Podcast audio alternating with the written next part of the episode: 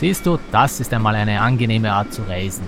Gemütlich, ruhig, langsam, entspannt.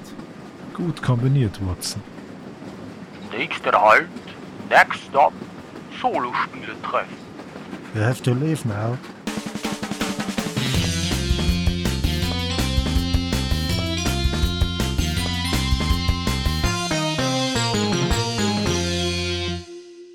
Hallo und herzlich willkommen beim Solospieletreff.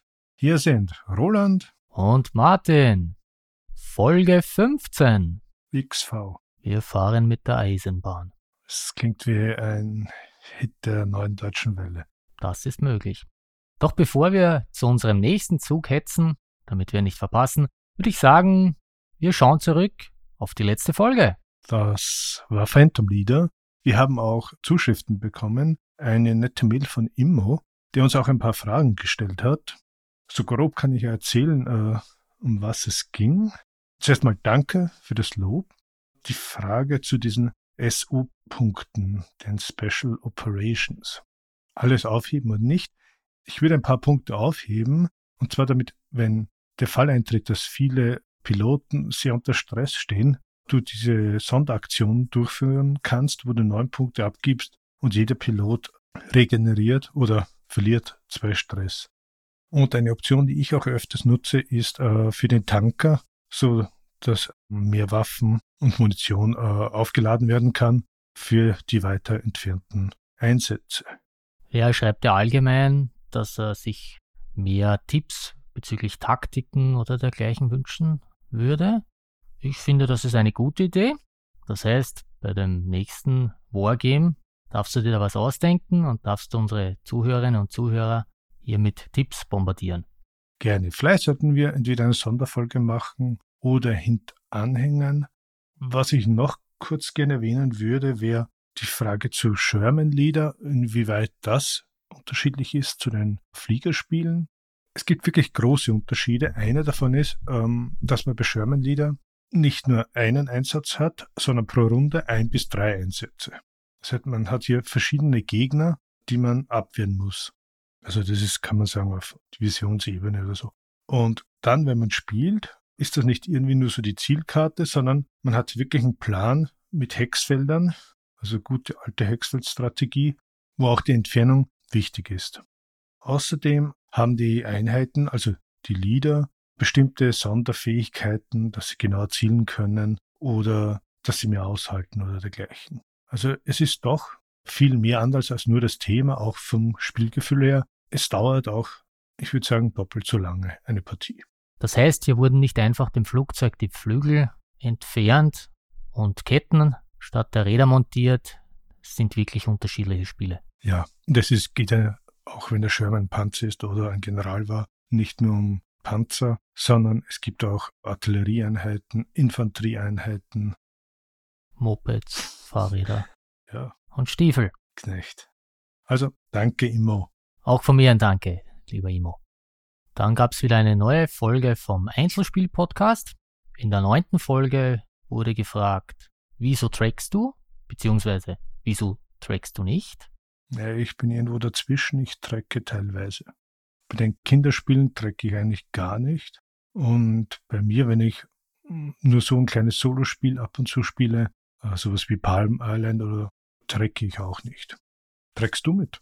Ja, ich trecke seit 1. Jänner.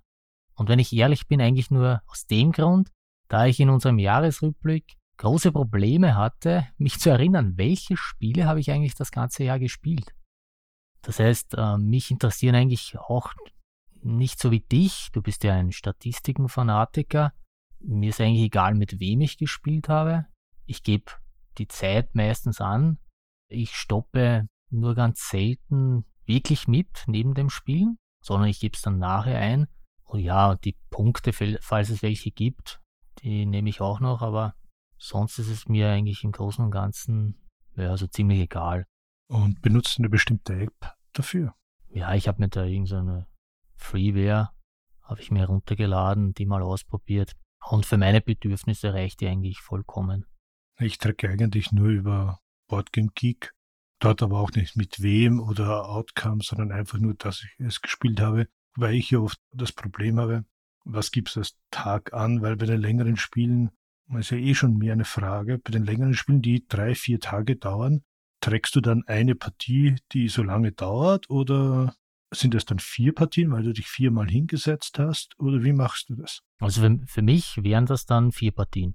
Wenn ich mich viermal hinsetze und das Spiel, ist das eigentlich, ja, gebe ich es persönlich jetzt als vier Partien an. Okay, da habe ich immer nur, wann ich es gestartet habe. Das gleiche Problem hatte ich auch mit, mit Kampagnenspielen. Wenn so eine Kampagne, ich weiß nur von B29 oder so, und du hast neun Missionen, ist die Frage, was definierst du als Spiel? Das Spiel das physische oder einen Spieldurchlauf? Ja, da hast du recht, das ist natürlich schwierig jetzt. Aber für mich persönlich ich bin dann fünfmal gesessen oder ich bin jetzt dann neunmal gesessen. Und zum Beispiel jetzt, wenn ich jedes Mal eine Stunde sitze, sind das für mich persönlich neun Partien, die ich gespielt habe. Auch wenn es jetzt natürlich nicht ganz korrekt ist, weil ich habe ja nur zum Beispiel eine Partie gespielt. Ne? Aber das kann, denke ich mal, jeder für sich selbst entscheiden oder sollte jeder für sich selbst entscheiden. Ja, da würde mich interessieren, was die Jungs vom Einzelspielpodcast dazu sagen. Also Christian, Peter, schreibt uns, was bedeutet das für euch? Yes. Ich denke mal, bis unsere Folge herauskommt, wird deren Folge 10 wahrscheinlich veröffentlicht werden oder schon veröffentlicht sein.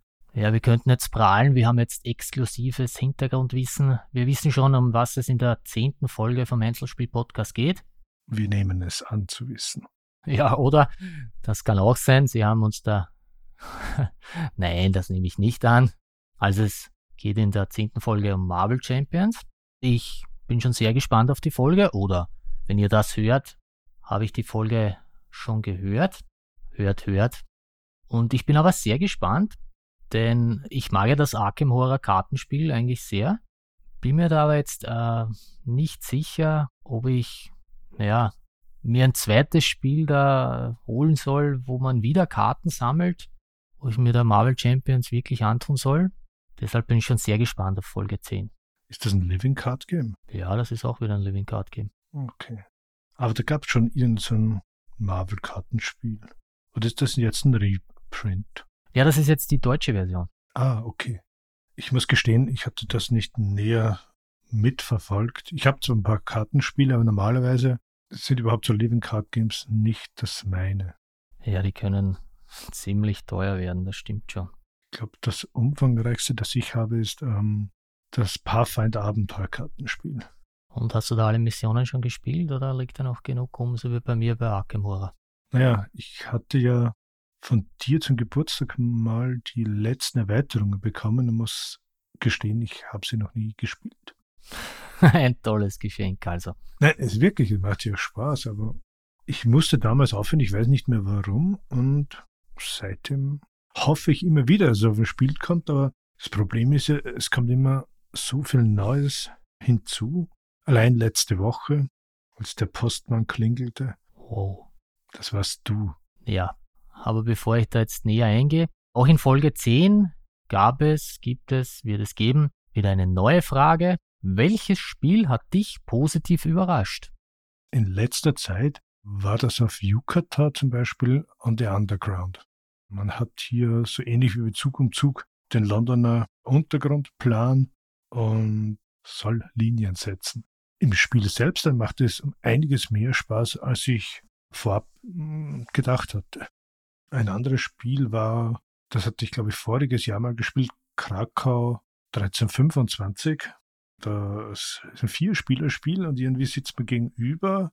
Das sind zwei Teams immer, also wie beim Bauernschnapsen. Und man musste irgendwie Stadtviertel einnehmen oder unter Einfluss bringen. Hat bieder ausgesehen, aber richtig Spaß gemacht. Und bei dir? Ja, für mich ist die Frage etwas schwieriger, denn eigentlich informiere ich mich ja immer über die Spiele, die ich mir kaufe. Und mit anderen spiele ich eher weniger, letzter Zeit sowieso. Höchstens mit dir mal, dass du mir was dann zeigst oder beziehungsweise, dass du mir was gezeigt hast.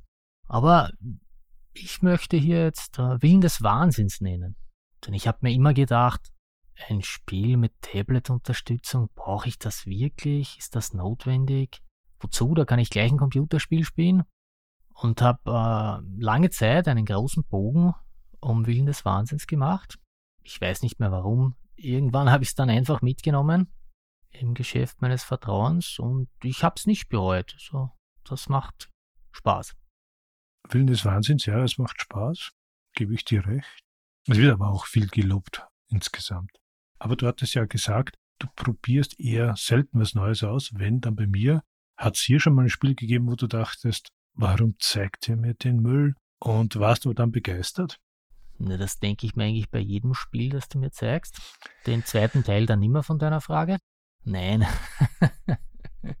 Vom Geschmack her sind wir eh so ungefähr gleich. Also ich habe mir eigentlich noch nie gedacht, warum kommt er mit denen?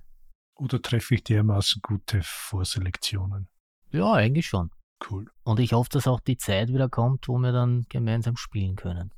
Ja, ein Spiel, auf das ich noch äh, wirklich sehnsüchtigst darauf warte, dass wir viel Zeit haben, wäre äh, Star Wars Rebellion. Ja, das haben wir schon mal gespielt. Äh, Rebellion ist das, das mit den Planeten. Das mit den Figuren, das heißt. Imperial Assault hatten wir mal gespielt, ja. Imperial Assault ist das mit den Figuren, ja. Von der Art her habe ich ja immer gedacht, mich wird das Figurenspielchen mehr ansprechen, aber ich fand auch Rebellion sehr interessant. Hat das eigentlich irgendwas mit dem Computerspiel zu tun? Im Großen und Ganzen würde ich sagen, ja. Habe ich nie gespielt. Das Computerspiel Ja. oder das Brettspiel? Nein, das Brettspiel hatten wir schon mal gespielt. Wirklich? Ja. Ich kann mich nicht erinnern. Das ist schon lange her. Es gibt schon Parallelen. Also abgesehen davon, dass es beides Star Wars ist, aber du hast hier verschiedenste Systeme. Du hast die Produktion von neuen Einheiten, Rekrutierung von, ich sag mal, Helden und die Suche nach der Basis des Widerstands, beziehungsweise eben auch diese äh, Sondereinsätze. Ja, wir haben es, wie gesagt, nur einmal haben wir es gespielt. Und ich hoffe, dass wir das irgendwann wiederholen können. Und da müssen wir dann auch natürlich äh, Liberation spielen. Ne? Das wird ja als Rebellion in klein bezeichnet. Ah, das ist das, was du in der Frosted Games Sendung hattest. Richtig, Button Shy Game. Aber da du hier schon neue Spiele ansprichst, was gibt es Neues? Es wurden die Nominierten zum Spiel des Jahres 2021 bekannt gegeben. Ja, die sind die Abenteuer des Robin Hood, Micro Macro Crime City und Zombie Teens. Und Kennerspiel des Jahres Verlorenen Ruinen von Anak, die Fantastischen Reiche und Paleo. Und hast du da was gespielt auch?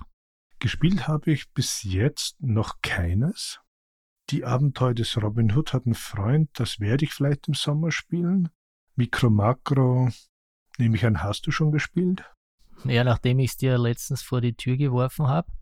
Zombie Teens kenne ich. Normalerweise mache ich am Bogen um Zombie-Spiele. Das soll nicht so schlecht sein. Ich weiß nicht. Vielleicht spiele ich es mal äh, oder kaufe ich es mal für die Family oder wenn ich Gelegenheit habe, probiere ich es sicher aus. Ich muss gestehen, davon habe ich überhaupt noch nie was gehört. Ist das auch solo spielbar? Ich denke schon. Aber ich weiß nicht, ob wir hier die richtige Zielgruppe sind. Das ist ja der Nachfolger von Zombie Kids. Das kenne ich genauso gut. Gibt's da noch Zombie-Senioren oder Zombie Retired. Zombie Tired? Die Kennerspiele. Ich habe da die verlorenen Ruinen von Anak schon gespielt. Das müssen wir un- unbedingt mal gemeinsam spielen. Gefällt mir recht gut. Die anderen beiden habe ich noch nicht gespielt. Ja, die verlorenen Ruinen äh, sind auch bei mir geplant. Der Rest, ich kenne es, aber noch nie gespielt. Ja, die Preise werden am 19. Juli vergeben. Unser heutiges Spiel, Switch and Signal, ist übrigens äh, auf der Empfehlungsliste zum Spiel des Jahres. Tja, wir spielen eben nur gute Spiele. Auf alle Fälle. Und dann haben wir auch gleich zwei Verbindungen. Denn für die verlorenen Ruinen von Anak sind die ersten beiden Kapitel der Solo-Kampagne nun erschienen. The Search for Professor Kutil. Bis jetzt nur auf Englisch. Keine Ahnung, ob die auch auf Deutsch kommen werden. Man kann das entweder online spielen oder auch als PDF herunterladen und sich die Karten ausdrucken. Interessant. Das heißt, äh, von Ruinen von Anak gab es bis jetzt noch keine Kampagne. Nein, gab es bis jetzt noch nicht. Man kann es solo spielen, Aber jetzt ist eine richtige Kampagne dazu auch erschienen. Habe ich aber leider noch nicht gespielt. Micro Macro soll ja auch Nachwuchs bekommen. Ja, das wird Full House heißen. Das ist ein eigenständiges Spiel mit einem neuen Spielplan. Ich habe leider noch nicht herausgefunden, wann es jetzt wirklich erscheinen soll. Ich habe hier gefunden zwischen Sommer bzw. drittes und viertes Quartal 2021. Habe ich aber auf alle Fälle auf meine Liste gesetzt. Das kann ich verstehen. Ich muss jetzt den Einzelteil noch spielen, aber irgendwas hatte ich zu Full House gelesen, weiß jetzt nicht, ob es Produktions- oder Lieferschwierigkeiten war. Ja, hier werden auch Symbole eingeführt, die Hinweise auf das Thema geben. Ich nehme an, dass es dann gemeint, ob man es auch mit Kindern spielen kann. Und bei der Neuauflage zum ersten Teil wollen sie diese Symbole auch verwenden. Ja, und das bringt uns gleich weiter zu, was haben wir gemacht? Ich habe es vorher schon angesprochen. Ich habe Micro Macro Crime City durchgespielt. Es hat mir bis zum letzten Fall sehr gut gefallen. Ich habe es dir vor die Tür geworfen. Du wirst es hoffentlich jetzt bald spielen. Aber auch dir gebe ich den Hinweis, den ich schon Sevan als Reaktion auf seine 111. Folge seines Podcasts geschrieben habe. Spiel das unbedingt ohne die schwarzen Karten. Ich fand es viel interessanter dadurch, viel herausfordernder. Ich habe es meistens mit meinem Jüngeren gespielt. Wir haben dann auch oft eine Pause eingelegt. Also wir haben nur die weiße Karte gelesen, was passiert ist und dann halt versucht, den Weg äh, des Opfers nachzuverfolgen. Wo war er vorher? Was ist in der Nähe? Wie kann es weitergehen und dergleichen? Ich fand es wirklich viel, viel besser ohne die schwarzen Karten. Werde ich mir merken. Ja, und alle Fälle sind, sind lösbar. Also ich habe alle geschafft. Wir haben, glaube ich, die ersten zwei oder drei haben wir mit den schwarzen Karten gespielt und danach nicht mehr. Und ja, wenn ich mal nicht weiterkam, er hat dann öfters vorher schon aufgegeben, ja, habe ich halt eine Pause eingelegt, habe mich einen Tag später wieder hingesetzt und habe es dann geschafft. Hast du auch was gespielt? Ich bin nur verwirrt, weil du unten anfängst. Es war passend zum, zum Übergang. Solomon Kane. Ich bin jetzt endlich dazugekommen, ausgepackt, gespielt. Also den letzten Akt habe ich noch nicht von der ersten Geschichte, von der ersten Story gespielt. Das ist äh, Rattle of Bones. Ist mehr so ein Einführungsspiel. Ich habe mich hier für den Solo-Modus entschieden. Es macht wirklich Spaß.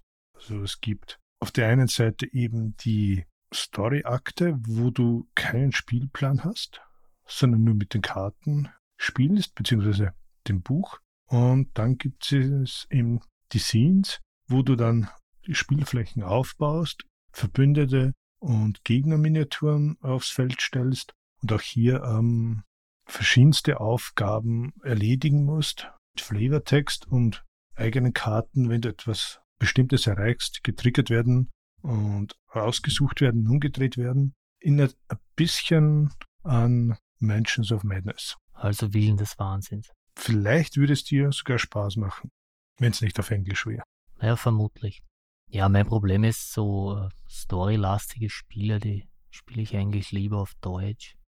Das war eigentlich am PC schon so, weil ich oft dann irgendetwas nicht mitbekomme oder dann nicht richtig verstehe und ich weiß gar nicht, ob es wirklich so arg storylastig ist. Man hat schon Text zu lesen.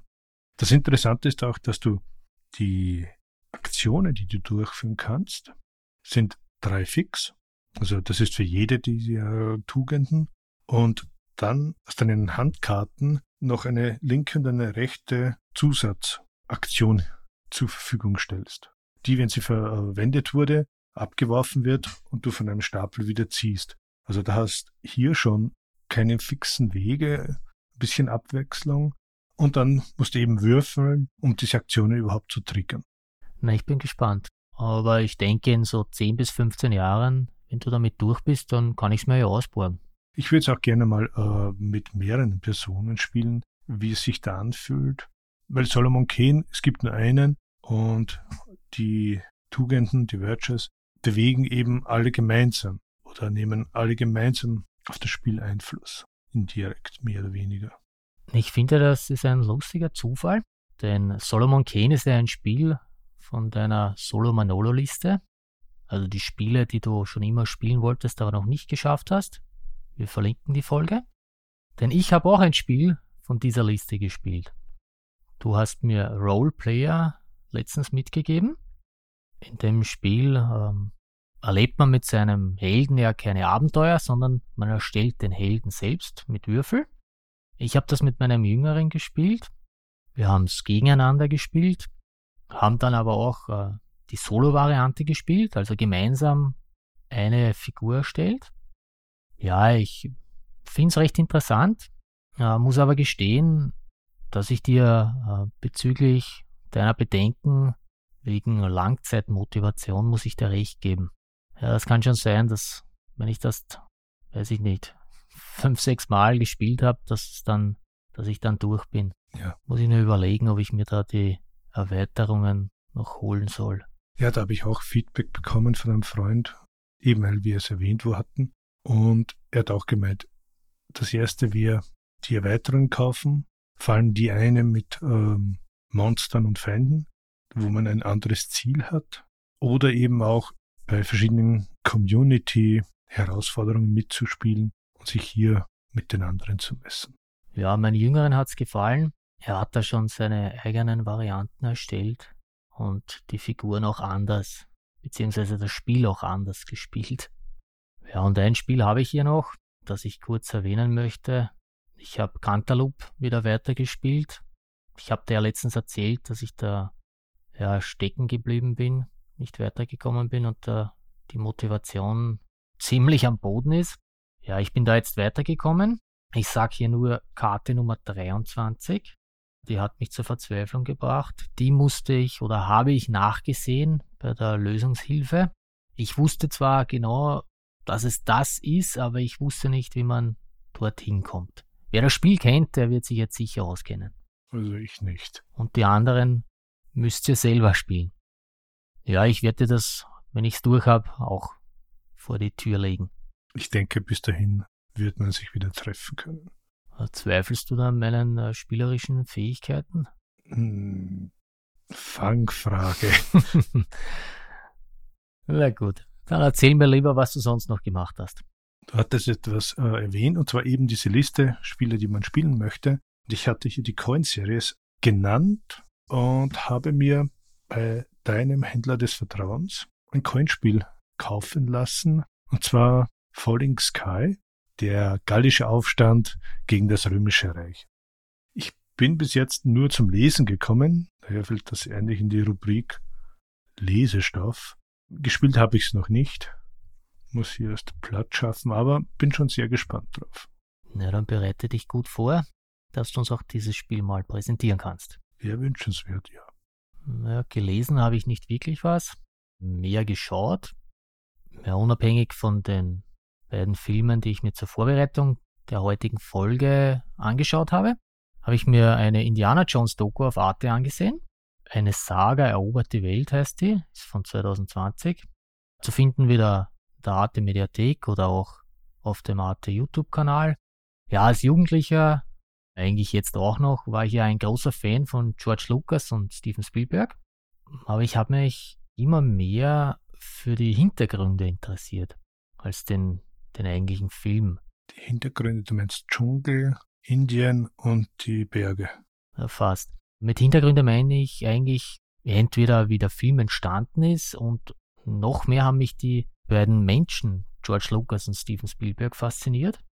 Ich kenne ja eigentlich gar nicht alle Spielberg-Filme. Ich habe zum Beispiel nie E.T. gesehen. Ich auch nicht.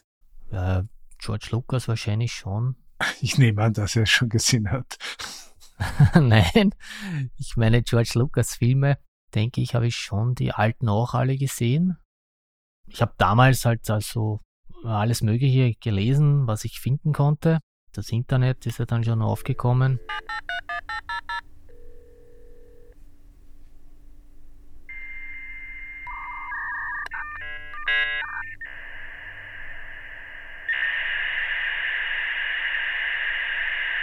Da fand man noch mehr, sonst die verschiedenen Bücher natürlich gelesen.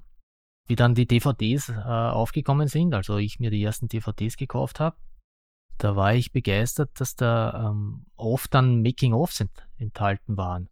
Ich glaube, ich habe mir viele DVDs äh, mehr wegen den Specials gekauft, als den eigentlichen Film. Ja, ich habe mich auch oft wie ein Schnitzel gefreut, wenn da so Making-ofs dabei waren. Und ich glaube, ich habe nie eine gesehen. Nein, ich habe mir alle angeschaut, was ich auf DVD habe. Ich habe zum Beispiel Herr der Ringe, die Extended Edition, ja alle Making-ofs durchgeschaut. Und das sind wirklich, das ist wirklich sehr viel Material. Ja, ich habe gehört, dass Peter Jackson es Zack Snyder nachmachen möchte und hier auch eine Langversion von Herr der Ringe rausbringt. Drei Tage. Come on! Ich muss ja gestehen, von den Herr der Ringe Filmen, der erste hat mir gefallen. Mit den Nummer zwei und drei konnte ich nicht mehr wirklich viel anfangen. Aber das ist ein ganz anderes Thema. Jetzt haben wir wieder ungefähr zehn Hörer verloren. Na, ja, Herr der Ringe, da muss ich gestehen, habe ich alle drei Teile gesehen vom Herr der Ringe, aber auch die drei Hobbit-Teile. Finde ich ganz nettes äh, Kino, schön unterhaltsam. Bei Indiana Jones muss ich sagen, ich bin Fan vom ersten Teil und ein Fan vom dritten Teil. Mit dem zweiten fange ich eher wenig an und die Kristallbirne habe ich noch nie gesehen. Ja, da sagst du was. Ja, mein Lieblingsteil ist auch der dritte, aber als Jugendlicher hat mir der zweite irgendwie am besten gefallen. Hat sich dann mit der Zeit geändert. Und weil du sagst, äh, Teil 4, da kannst du dir die Doku anschauen, denn äh, über Teil 4 wird da gar nicht so viel gesprochen, gezeigt. Man sieht nur kurz ein paar Szenen. Ja, und mit 53 Minuten ist sie, auch wenn es für mich persönlich jetzt nicht wirklich was Neues gab, trotzdem sehenswert. Aber interessant ist es 1, 2, 3, 4. So geht's mir bei Stirb langsam, bei Hart genauso. Der Einzelteil ist gut, Zwei fange ich nichts mit an. Drei ist super. Und vier ist schon wieder zum Davonlaufen. Hm. Zurück in die Zukunft war früher auch immer der zweite Teil mein Lieblingsteil. Die Verflechtung, dass man sieht, Sachen vom ersten Teil und dann das rundherum noch dazu, was dann halt nur im zweiten ist. Aber mittlerweile ist auch der erste eigentlich mein Lieblings-Zurück in Zukunft Film. Stimmt eigentlich, ja. Aber genug geschaut. Was hast du sonst noch gemacht? Ich habe wieder ein bisschen auf Yukata gespielt und bin wirklich dazugekommen, Schule sei Dank, dass die Kinder früher schlafen gehen und ich ausgiebig Battlefield 5 zocken kann. Ich muss sagen, wirklich super Spiel. Es gibt sogar eine Einzelspielerkampagne, die ich irgendwie sau schwierig finde. Aber die Multiplayer-Partien, ich spiele auf Konsole, 64 Spieler und teilweise Superkarten, wirklich schön animiert. Und ich bin zwar noch nicht ganz durch das Leveln und der, der Perks bei den Waffen durchgestiegen, wann ich etwas auswählen muss oder ob das automatisch passiert, aber Daumen hoch. Sehr gut. Ich habe gesehen, da hinten im Bahnsteig 3, da kommt schon unser Zug. Da sollten wir lieber einsteigen, bevor er uns wegfährt. Da fällt mir jetzt eine richtig gute Szene ein. Zug? Ich meine, du bist eh Filmcineast. Die Anfangssequenz von Spiel mir das Lied vom Tod. Hast du auch einen Zug. Und da geht es auch um Zug. Ja, ist die, ist die Sequenz nicht alleine schon zwei Stunden lang? die dauert ewig. Ich glaube, wurde auch improvisiert, wie zum Beispiel mit dieser Fliege. Ja, die ist gut, ja. Und ich glaube, irgendwo gelesen zu haben, dass auch das mit dem Wasser, das auf den Hut getropft ist, eigentlich nicht so im Drehbuch stand, aber weil es irgendwie cool war, haben sie es dann drin gelassen. Beziehungsweise so weitergedreht. Oft sind das eh die besten Szenen. Ja, wie bei Indie.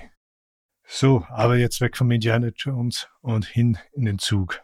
Ja, heute spielen wir zur Abwechslung einmal ein Familienspiel. Auf der Schachtel steht zwar für zwei bis vier Spieler, nachdem es aber ein kooperatives Spiel ist, ist es auch wunderbar solo spielbar und hast dir wieder Filme angesehen zur Einstimmung, außer Spiel mir das Lied vom Tod? Ja, ich habe mir zwei Klassiker angesehen von Alfred Hitchcock. Einerseits Eine Dame verschwindet, der ja eigentlich fast die ganze Zeit über in einem Zug spielt. Sehr guter Film. Ich habe ihn auf Englisch geschaut. Und andererseits Der Fremde im Zug. Ist das mit Cary Grant? Nein, Farley Granger. Ah. Was du meinst, ist äh, North bei Northwest oder der unsichtbare Dritte. Das ist aber ein Flugzeug. Oder nein, das ist auch ein Zug. Ja, der spielt auch viel im Zug.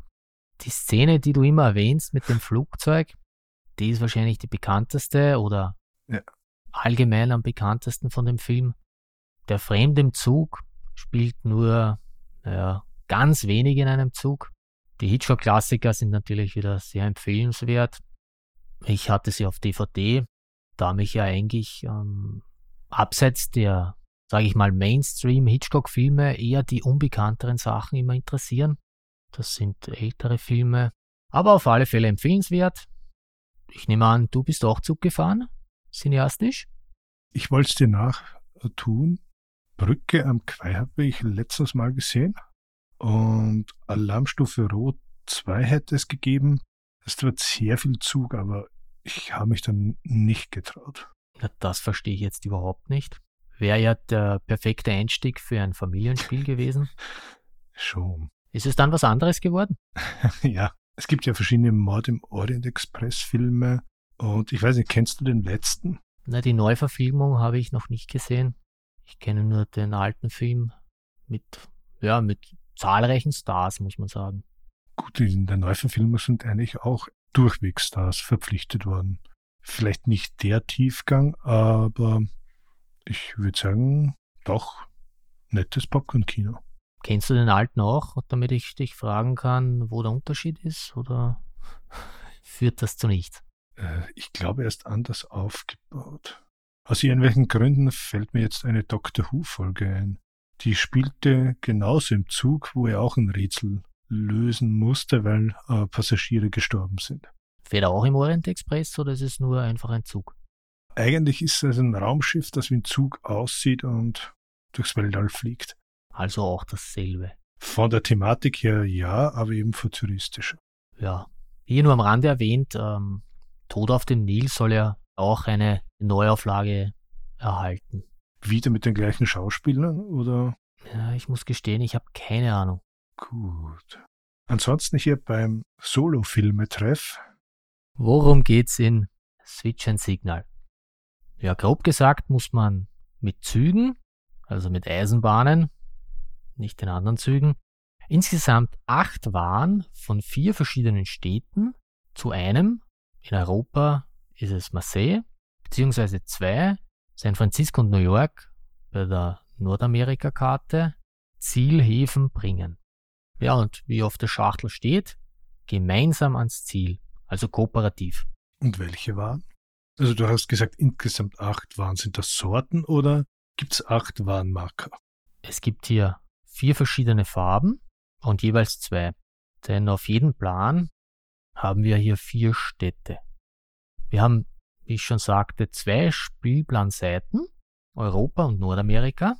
Die Anleitung empfiehlt hier mit Europa zu beginnen, denn da gibt es nur einen Zielhafen. Das heißt, das ist ein wenig einfacher. Der Spielplan zeigt also diese vier Städte, in die jeweils zwei dieser vorher erwähnten Waren platziert werden. Dann gibt es noch den Zielhafen und zwölf verschiedene Startpunkte, von denen die Züge dann losfahren.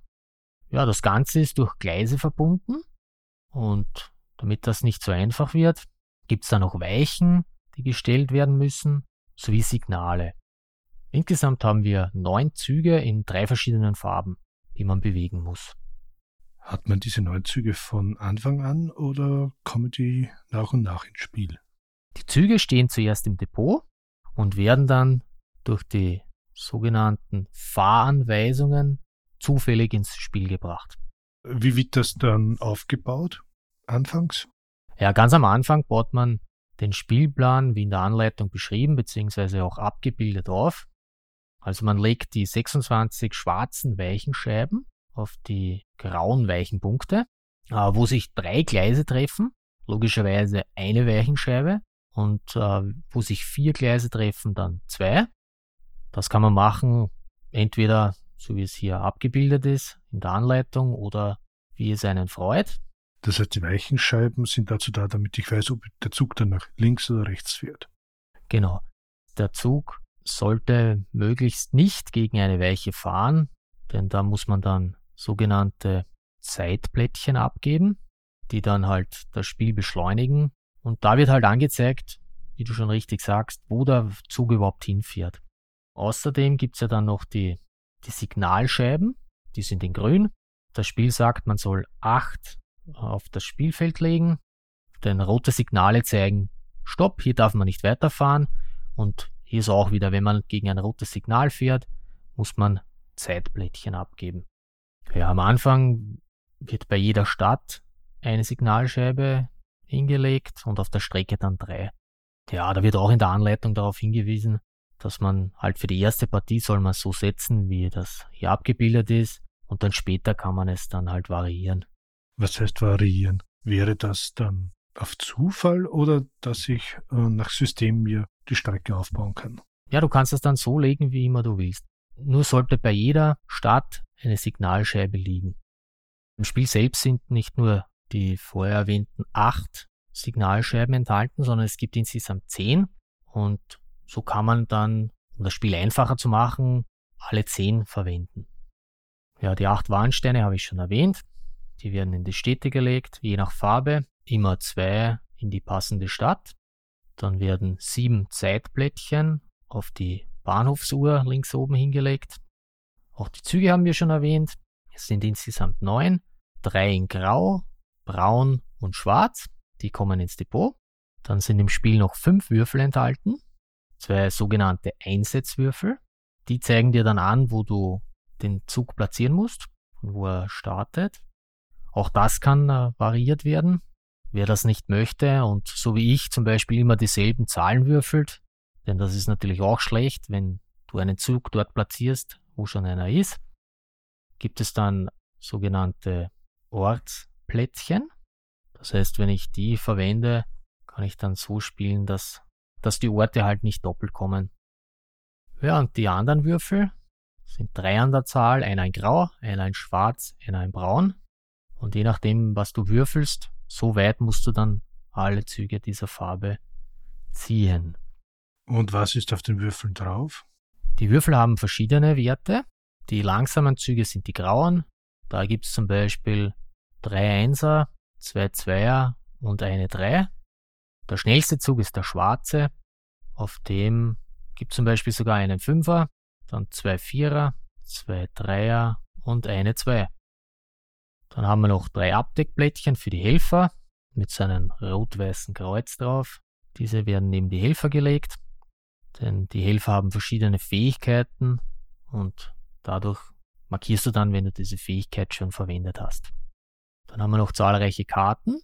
Zuerst haben wir 18 Karten mit Fahranweisungen. Die werden gemischt, zwei entfernt und die restlichen 16 Karten werden da auf das dazugehörige Feld rechts unten gelegt am Spielplan. Darauf legst du dann die Startkarte. Auf den Karten ist so eine schöne alte Bahnhofsuhr abgebildet. Als letztes haben wir dann noch die 81 Aktionskarten. Auch die werden gemischt. Jeder Spieler bekommt fünf Karten und der Rest wird dann rechts oben auf das Symbol gelegt. Ja, und dann kann man auch schon starten. Danke für die ausführliche Erklärung. Man kann sich wirklich bildlich vorstellen. Ich nehme an, man gewinnt, wenn man alle acht Waren in den oder die Häfen bringt. Richtig, da gewinnst du und verlieren tut man, wenn die letzte der 16 Fahranweisungen ausgeführt wurde und du es nicht geschafft hast, dass du alle Waren zu den Zielhafen, zu den Zielhäfen befördert hast. Du hast gesagt, zwei werden äh, entfernt. Haben die einen anderen Zweck noch im Spiel oder werden die einfach in die Schachtel gelegt, weil man nur 16 braucht? Richtig, du nimmst einfach zwei verdeckt aus dem Stapel, die kommen weg, schaust du dir auch nicht an, kommen auch später nicht mehr vor im Spiel. Ach, ich darf sie nicht ansehen, okay. Ja, kannst du das anschauen, auch wenn es dir Spaß macht. Ne? Aber, naja, so weiß ich ja, dass das weg ist. Und wenn man sich's nicht ansieht, können sie ja theoretisch noch drin sein. Laut Anleitung natürlich werden sie nicht angesehen. Aber schauen wir mal, wie sieht so ein Spielzug eigentlich aus? Damit meine ich jetzt nicht die Eisenbahnen, sondern was anderes. Es gibt immer drei Handlungen. Zuerst wird eine Fahranweisung aufgedeckt, also ganz am Anfang die schöne blaue Karte mit der hübschen Bahnhofsuhr. Das ist die Startkarte. Die anderen sind dann so gelb-grau.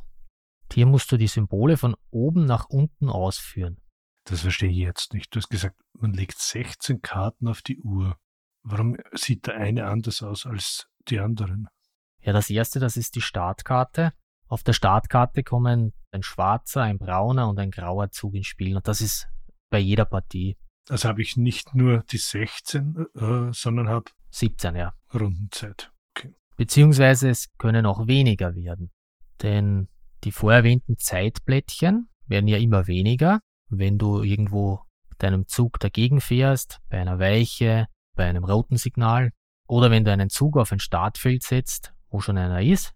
Und da ist es so, wenn die ganzen Zeitblättchen weg sind, wird das Spiel kurz unterbrochen und du musst die oberste Fahranweisung vom Nachziehstapel nehmen und musst die auch in die Schachtel zurücklegen.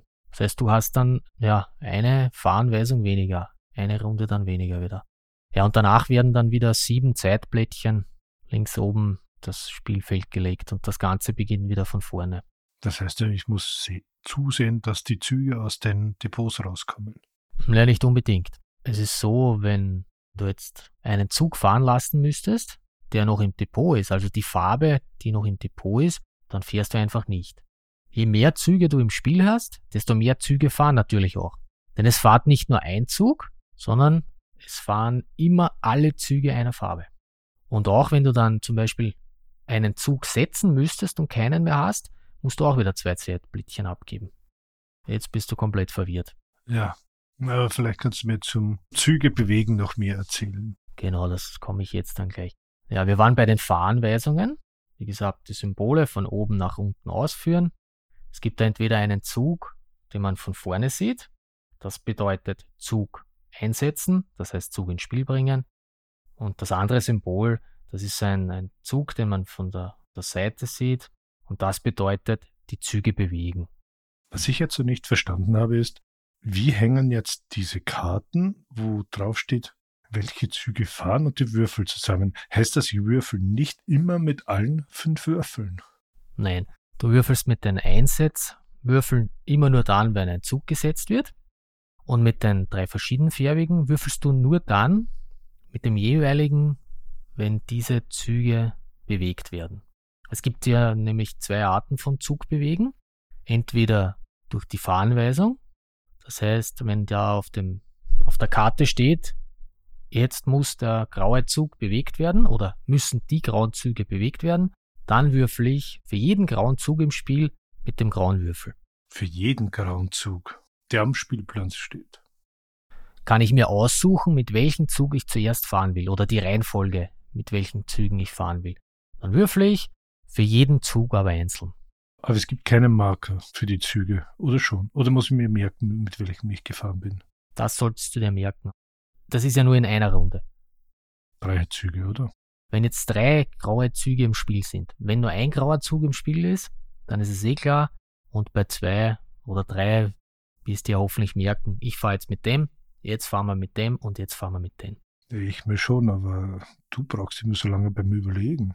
Da vergisst man ja. Nein, aber ich habe keinen Einfluss darauf, wann ein Zug eingesetzt wird, sondern meine Beschäftigung oder mein Job, mein Spiel ist es, mit den vorhandenen Mitteln, die sich eben durch die Karten ändern können, so schnell wie möglich die Waren wegzubringen.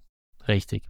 Du kannst die Züge zwar bewegen, das wäre dann der zweite Punkt, Aktionskarten spielen, aber du kannst nicht selber Züge ins Spiel bringen. Das geht nur durch die Fahranweisungen.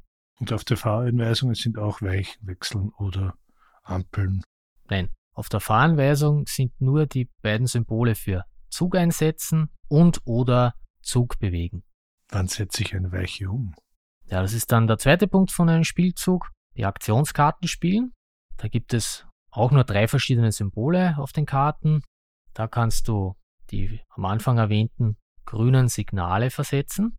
Dann der nächste Punkt ist Weiche stellen was du vorher erwähnt hast, damit ich die Weichen so stellen kann, dass der Zug da auch wieder durchfahren kann. Ja, und die dritte Karte ist dann einfach Zug bewegen. Da kann ich mir dann einen Zug aussuchen, der fährt. Da würfel ich dann mit dem passenden Würfel und fahre dann mit meinem Zug weiter. Aber in dem Fall natürlich nicht mit allen dieser Farbe, sondern nur mit einem. Dann haben wir noch zwei Aktionen, die es dann extra gibt. Wenn man zwei seiner Aktionskarten abgibt, egal welche, dann kannst du dir einer der drei gerade erwähnten Aktionen aussuchen, beziehungsweise wenn du mit einem Zug in einer Stadt stehst, um ihn zu beladen, musst du auch eine Karte abgeben, auch egal welche. Logischerweise kannst du natürlich nur leere Züge beladen. Und wahrscheinlich immer nur eine Ware. Richtig, immer nur eine. Da ist auch nur Platz für eine. Ja, und danach ziehst du wieder fünf Aktionskarten. Du kannst dann natürlich Karten behalten, das heißt, du musst nicht immer alle ausspielen, aber du darfst maximal zehn Karten in der Hand behalten. Und dann ist schon der nächste Spieler dran. Ich darf zehn Karten ausspielen. Ja, du darfst da bis zu zehn Karten, wenn du zehn Karten hast, dann darfst du bis zu zehn Karten ausspielen. Ja, wir können noch kurz auf die Bewegungsregeln eingehen. Wie du meinst, wenn man sich's vorstellen kann oder so grob, wie man sich das vorstellen sollte. Ja, jedes Gleisstück, da ist ein Bewegungsfeld, die Signalfelder und die Weichen zählen nicht als Feld, Städte sind auch ein Feld. Ja, und der Zug fährt immer nur in eine Richtung, immer nur in Fahrtrichtung. Okay. Das waren jetzt die Regeln. Lass uns über den Autor sprechen. David Thompson. Kennst du ihn? Ja, wir sind uns noch nicht begegnet. Ich arbeite nicht für das US-Verteidigungsministerium. Er ist der Gründer von Digital Capricorn Studios. Sein erstes Spiel war For What Remains. Das solltest du eigentlich kennen. Ja, ich kenne schon, aber es ist nicht sein erstes Spiel, sondern das erste Spiel seit der Gründung von Digital Capricorn Studios. Ja, was habe ich noch gefunden? Was interessant ist, dass es bereits 2014 ein Spiel von ihm gab, das Switch End Signal heißt. Also nicht mit dem Unzeichen, sondern dem Wort. Seine anderen Spiele sagen mir eigentlich nicht wirklich was. Das sind lauter Dinge, die aber für dich interessant sind. Ich denke, da wirst du so einiges kennen, wie die Undaunted-Serie. Genau, die habe ich eigentlich auf meinem Wunschzettel. Sowohl Normandy als auch North Africa. Gibt's beides auf Englisch und auch auf Deutsch. Wobei bei North Africa bin mir jetzt nicht sicher, das ging über die Spieleschmiede, ob das schon abgeschlossen ist oder ob das erst kommt. Ich glaube, das kommt erst. Ja, auf Englisch soll ja heuer auch noch Reinforcements kommen. Ja, diese Erweiterung soll jetzt offizielle Solo-Regeln bieten. Bisher gab es die nur äh, inoffiziell, denn das sind zwei Spielerspiele. Dann habe ich noch gefunden, dass auch bei DVG herausgekommen ist, bei Stealth and Sea. Das hat er gemeinsam mit Nicola Sagini gemacht. Ja, ich weiß ja nicht, voriges Jahr oder vor zwei Jahren lief da der Kickstarter. Wie gesagt, ich kenne noch mehr Spiele von David Thompson und ich hätte jetzt bei Stealth and Sea ehrlich gesagt nicht erwähnt, obwohl es eine interessante äh, Hintergrundstory gibt. Da spielt man hier äh, so eine Kommandoeinheit oder Froschmänner im Zweiten Weltkrieg im Mittelmeer und versucht hier britische Schiffe zu zerstören. Hat es in Wirklichkeit auch gegeben, diese Torpedomänner oder wie man das nennt, diese Kommandounternehmen durchgeführt haben, teilweise auch recht erfolgreich, aber leider natürlich auch mit Verlusten. Es war mehr halsbrecherisch. Ich weiß nicht, ob du da nachgeforscht hast. Nein, beim Thema Eisenbahn diesmal nicht. Ja, die, die ich erwähnt hätte, wäre zum Beispiel Pavlovs Haus. Kam auch bei DVG raus. Kennst du es? Nein, wer ist der Pavlov? Wer der Pavlov ist, weiß ich auch nicht genau. Basiert auch auf einer realistischen Geschichte. Und zwar äh, gab es ein Haus in Stalingrad und das konnte nicht erobert werden. Die hatten über Monate lang den deutschen Angriffen äh, standgehalten. Gibt äh, so Schätzungen bis zu 100 Verteidiger oder dergleichen, aber egal. Und man spielt eben hier die russische Seite und versucht sich zu verteidigen. Was ist das Castle Ita? Wundert mich, dass du das nicht kennst. Es spielt in Österreich. Und zwar ist eben auch DVG. Man muss sich verteidigen. Und zwar im Mai 45, paar Tage vor Kriegsende, ich weiß nicht, zwei, drei, vier Tage oder so, ist in der Nähe in Tirol von Wörgl eben dieses Schloss Itta.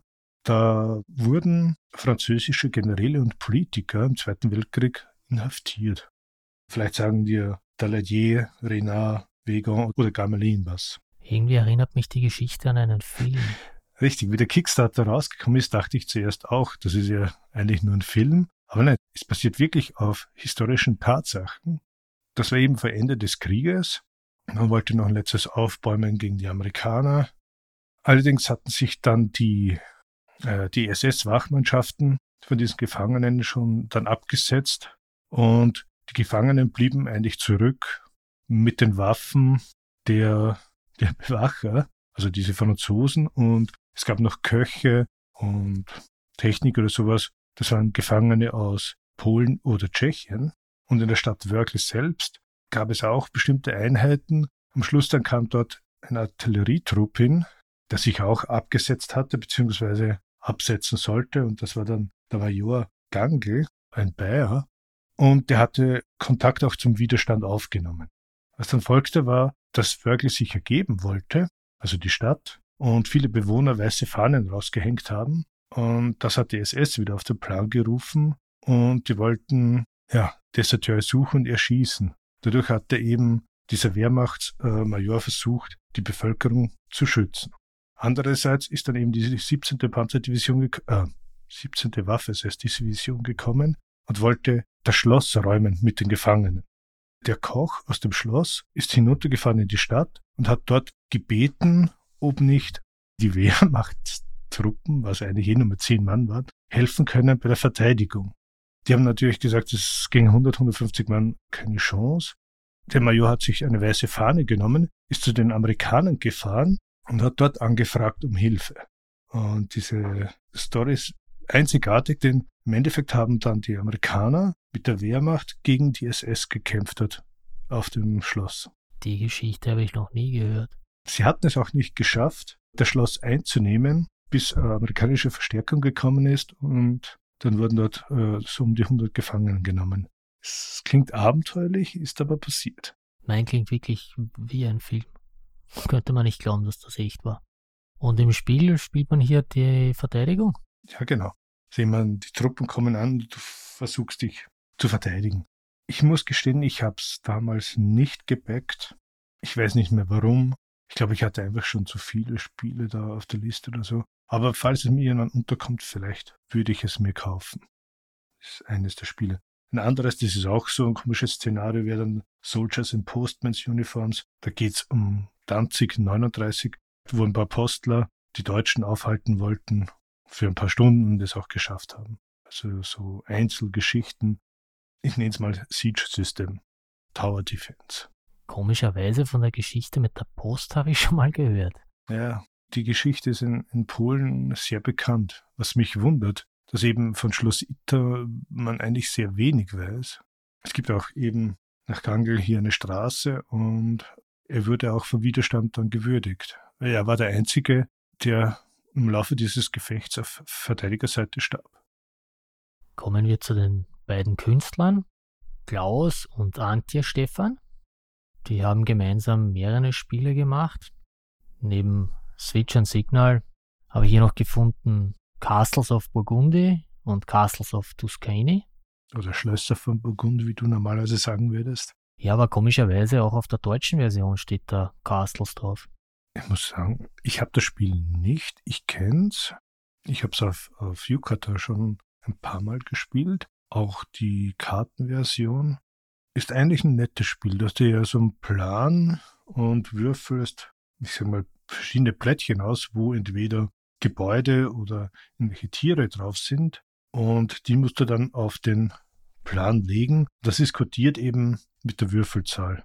Das heißt, du hast zwei Würfel, eins und sechs, und für die kannst du Aktion entweder Plättchen nehmen, vom Einser oder vom Sechser Stapel, und dann kannst du das von deinem Vorrat dann eben auf ein Einser oder Sechser Feld im Spielplan platzieren dann.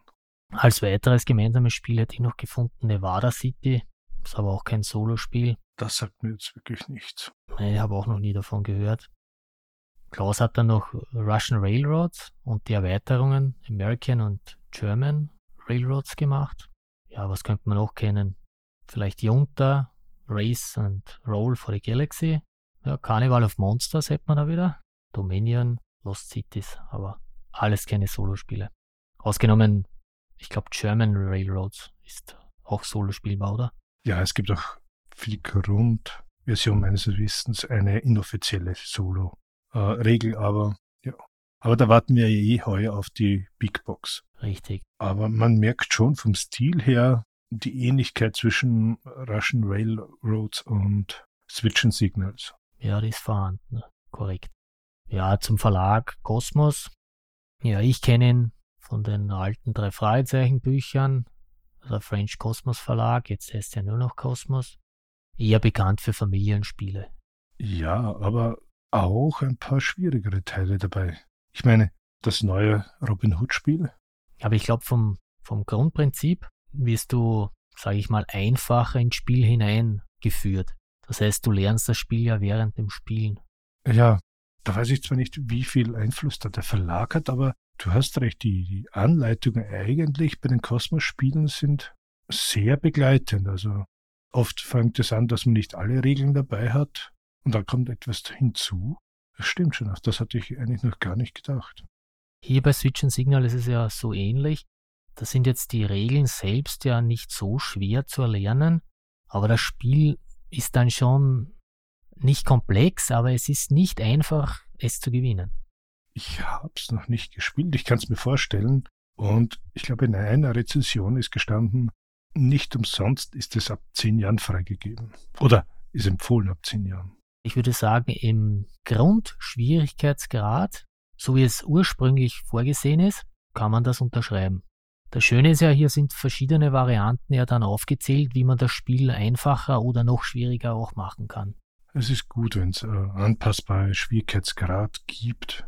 Da kann man eben auf die jeweilige Partie oder Gruppe Einfluss nehmen, beziehungsweise umgekehrt auf Spiel Einfluss nehmen durch die Gruppenerfahrung. Ja, und ich denke, da sind wir eigentlich schon perfekt beim Fazit angekommen.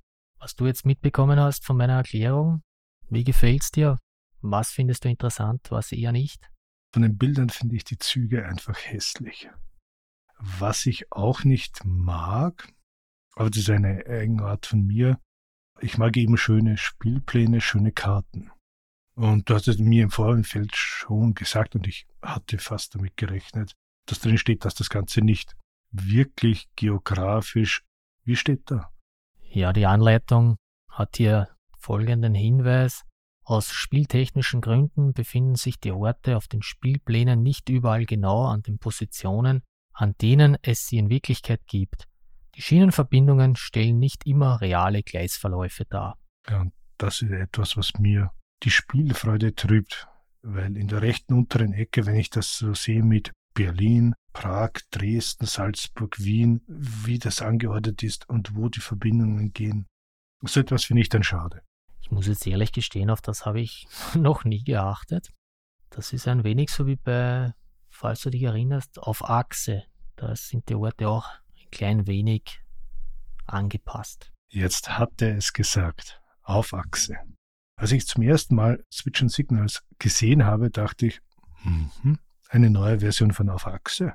Ich habe hier Städte, ich habe Verbindungen, ich habe Waren, die euch auf dieses Ding Zug, LKW platziere, fahre durch die Gegend. Hier habe ich Ampeln, bei auf Achse habe ich diese Baustellen. Es kam mir schon sehr ähnlich vor. Ja, ich würde sagen, nein. Ich denke, es ist doch anders, weil ich hier kooperativ spiele und ich hier alle Waren an einem bzw. zwei Häfen bringen muss. Und bei Auf Achse spiele ich ja gegeneinander und muss die verschiedenen Städte anfahren, um die Waren zu befördern. Das ist richtig. Wahrscheinlich vom Spiel her ist es verschieden. Auch wie du es erklärt hast mit den Karten und den verschiedenen Würfeln, aber vom reinen Aussehen war es sehr ähnlich.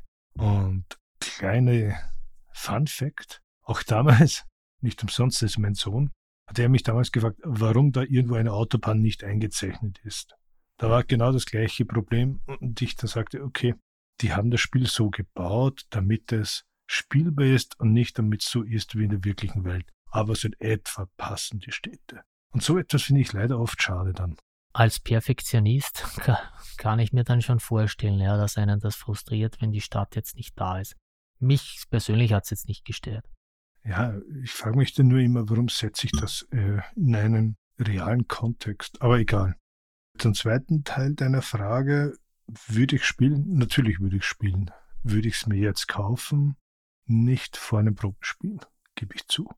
Für mich definitiv nicht, wenn dann als Spiel mit der Familie. Ja, das war auch der Grund, warum ich es mir gekauft habe. Ich wollte ein Familienspiel. Kooperativ ist es auch. Der Kleine hat da nicht so Probleme, aber beim Älteren, da merkst du richtig, der kann nicht verlieren und da habe ich dann auch keine Lust, dass ich irgendwelche Spiele spiele, wo er danach so erfreut ist, weil er nicht gewonnen hat. Darum habe ich mir damals gedacht, kooperatives Spiel, das hört sich gut an. Ich mag auch, wie schon mehrmals erwähnt, die Anpassung des Schwierigkeitsgrades. Das gefällt mir sehr gut, denn wir haben am Anfang mehrmals gespielt nach dem Grundschwierigkeitsgrad, haben da immer verloren. Das hat mich aber eigentlich gar nicht frustriert. Da hatte ich eigentlich überhaupt keine Probleme damit. Ja, der Kleine, der tut dann gern irgendwelche Anpassungen machen oder seine Spiele dann selbst irgendwie weiterentwickeln. Und hier war das eigentlich ganz einfach für ihn. Haben wir schon mehrmals erwähnt, die Ortsplättchen, mehr grüne Signalscheiben macht es einfacher. Er hat dann Zeitblättchen selbst gemalt, eigene Karten dann erfunden und dergleichen. Ja, vielleicht wird er auch ein Spieledesigner. Ja, warum auch nicht? Ich meine, hatten wir damals in unserer Jugend auch gemacht. Damals haben wir es gemacht, das stimmt. Ein paar Spiele liegen da sogar noch rum, aber bei, bei einigen, da kenne ich mich dann nicht aus, wie das eigentlich gespielt wird. Ich habe da noch ein paar gefunden, die Variante mit den Hamstern zum Beispiel. Ja. Aber wie das dann gespielt wird, ich weiß es nicht. Obwohl wir da sogar eine Anleitung gebastelt haben. Ja, ja. Selbst geschrieben mit der Schreibmaschine. Oder schreiben lassen, ich weiß es nicht mehr. Äh, nein, ich denke selbst geschrieben, so wie es aussieht. das war jetzt aber auch nicht sehr nett. Wir waren Kinder. Ja. Na, vielleicht ist es doch, ich muss mal sehen, in welchem Preissegment äh, befinden wir uns hier? Oh, ich glaube unter 30 Euro. Wäre es vielleicht doch etwas. Bei mir ist es so von den Kindern her, dass sie eigentlich aktiv fragen, welche Kooperativspieler es gibt. Vor allem der Ältere wünscht sich, oder wir spielen es auch, Spieler aus meinem Fundus, was eben, wie er sagt, weniger Glück haben, wo man mehr nachdenken muss und aber auch kooperativ sind.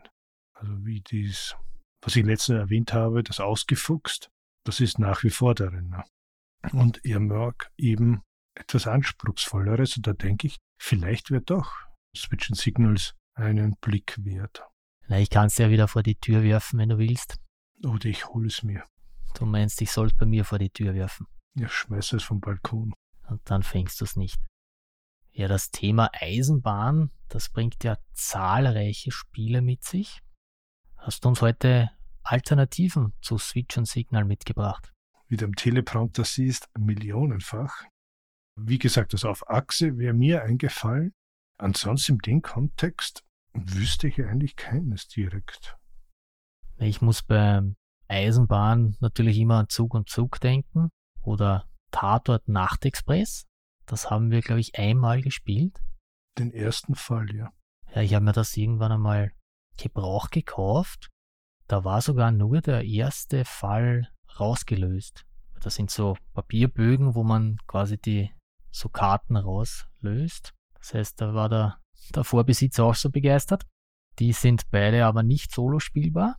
Obwohl ich auf Boardgame Geeks gefunden habe, dass Tatort Nachtexpress im Original Orient Express heißt und auch ab einen Spieler spielbar sein soll. Auf meiner deutschen Version steht zumindest zwei. Ja, Boardgame Geek sagt da auch am besten vier beziehungsweise sechs Spieler. Soweit ich mich erinnern kann, glaube ich, war da die Interaktion schon wichtig. Ja, bevor ich hier noch mehr Spiele aufzähle, die man dann solo gar nicht spielen kann. Great Western Trail, das soll ja in der zweiten Edition, die heuer erscheinen soll, auch einen offiziellen Solo-Modus haben. Ja. Dann hätte ich noch Railroad Inc.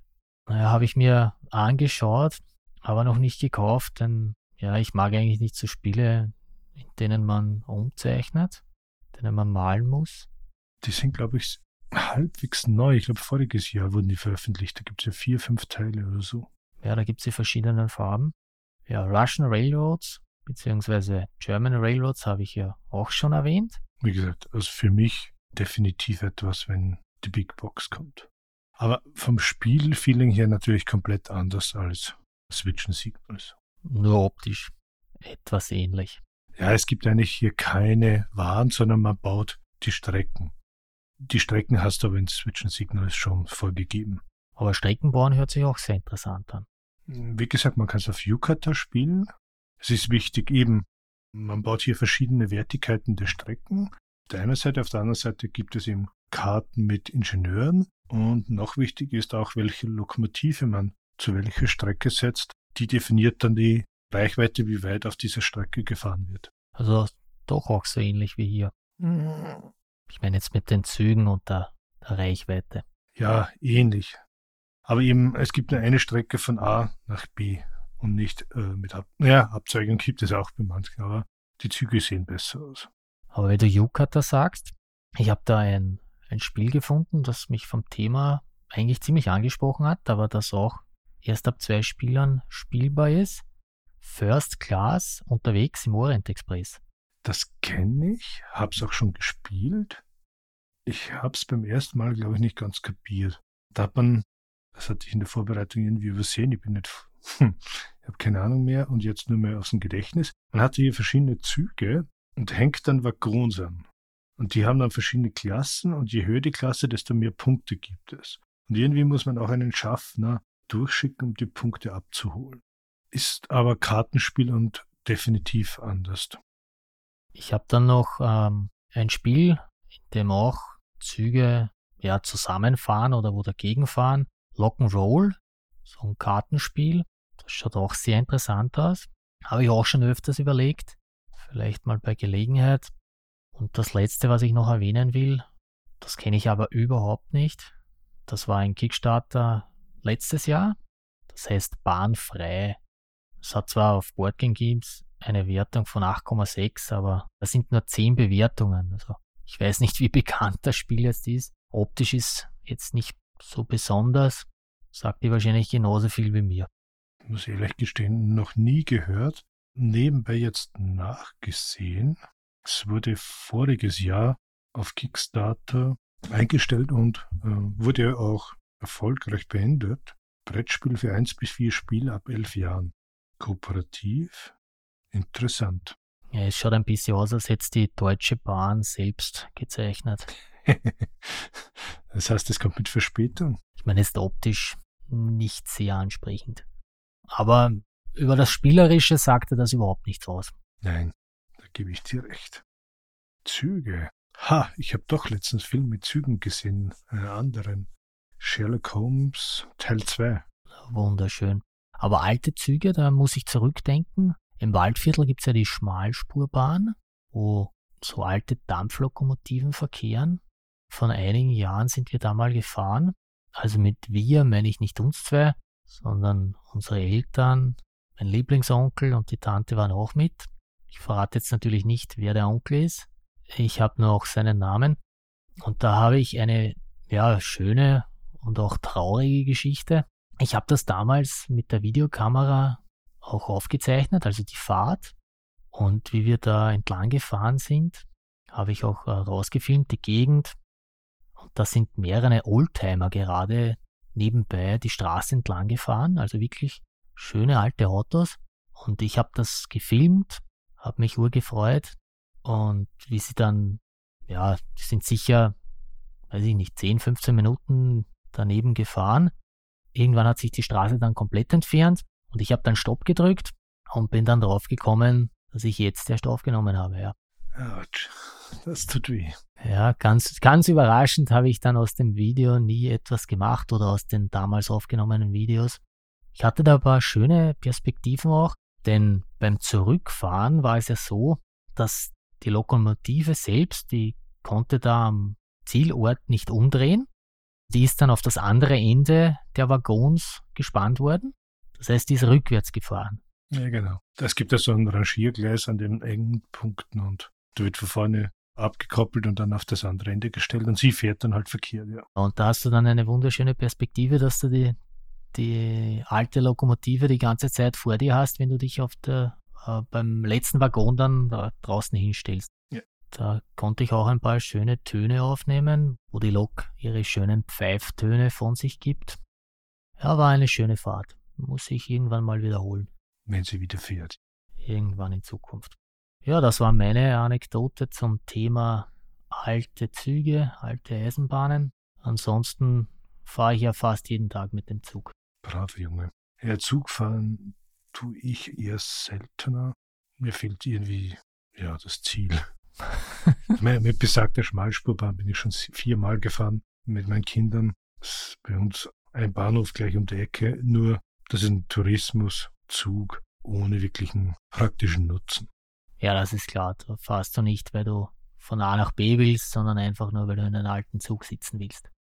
So, liebe Zuhörer, wie hat euch das Thema Zug gefallen? Wie hat euch Switch and Signals gefallen?